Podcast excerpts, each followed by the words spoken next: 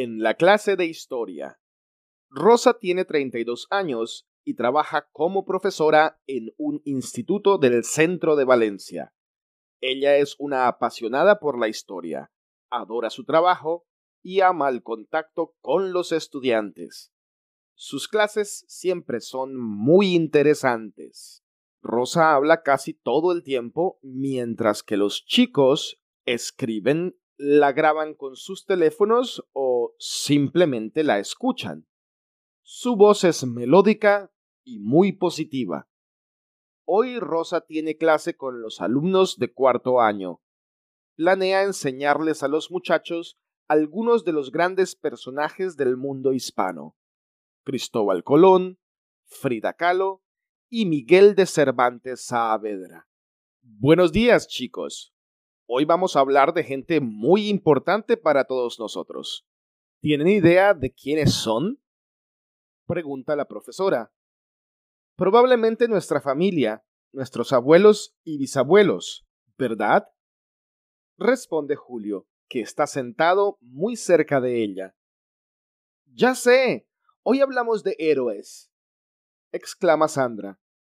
Sí, son héroes, pero sus armas fueron diferentes a las que tiene un soldado o un guerrero, les dice la profesora. La mujer enciende el proyector y en la pared blanca se ve una foto de Cristóbal Colón, con su nombre escrito debajo. El primero de ellos fue un marinero cartógrafo muy valiente. Cambió totalmente la forma como entendemos nuestro planeta porque él tuvo una teoría muy excéntrica para la gente de su tiempo. Después de muchos años de estudio de las estrellas, los mapas y el mar, propuso la teoría de la Tierra redonda. La gente durante mucho tiempo aceptó el modelo de la Tierra plana, pero gracias a Colón y a sus viajes, ahora sabemos que de verdad vivimos en un globo. Él descubrió América sin querer porque, inicialmente, su proyecto fue ir hasta la India, pasando alrededor de África y buscando una ruta mejor para los productos transportados a Europa desde allí. Pero las condiciones del mar lo llevaron hasta el Caribe, donde llegó el 12 de octubre de 1492. Algunas personas lo critican porque los viajes de Colón fueron el comienzo de un largo y muy triste periodo para los indígenas americanos, ya que en ese tiempo muchos de ellos murieron por enfermedades llevadas desde Europa o por las guerras que tuvieron contra los ibéricos. También perdieron sus tierras y sus riquezas, fueron cristianizados, humillados y esclavizados. Entonces, ¿Colón fue malo? Le pregunta Alejandra. No exactamente.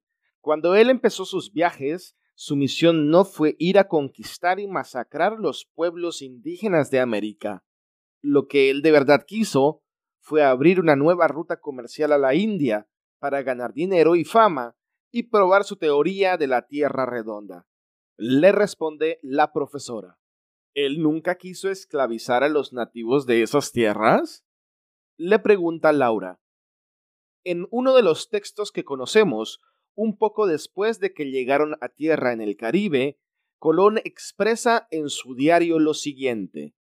Los indígenas son amistosos, abiertos, y nos tratan de una forma muy especial. En esta situación es muy fácil dominarlos con unos pocos hombres. En la página 23 de nuestro libro podéis encontrar más sobre este tema. Tenéis que leer esto para la próxima clase, les dice la maestra. Rosa cambia la fotografía proyectada y de repente aparece la cara seria de la pintora mexicana Frida Kahlo. Sus cejas son muy feas, profesora, exclama Guillermo y todos sus compañeros se ríen. Tranquilos, chicos, tranquilos. Es verdad que Frida no fue una chica muy guapa, comparada con las modelos o actrices de la televisión, pero esas cejas fueron parte de su identidad. Ella usó una ropa y un estilo muy específicos para esconder sus defectos físicos.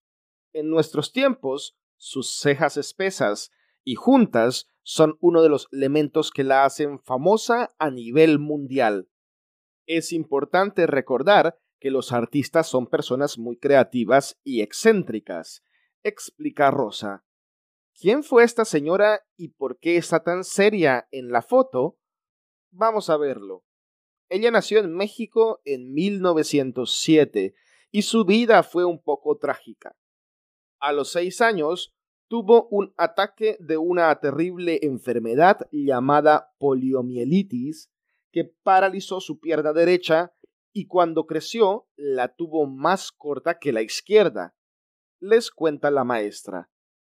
Pobre mujer, eso es horrible. Probablemente se sintió muy mal toda su vida por el defecto de sus piernas, exclama Paola desde la última hilera de escritorios.